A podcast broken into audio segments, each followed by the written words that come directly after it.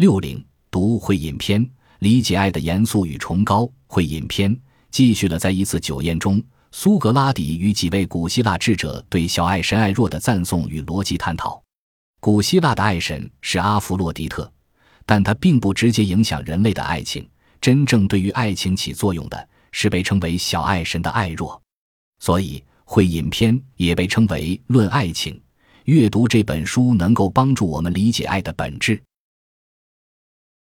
本集播放完毕，感谢您的收听，喜欢请订阅加关注，主页有更多精彩内容。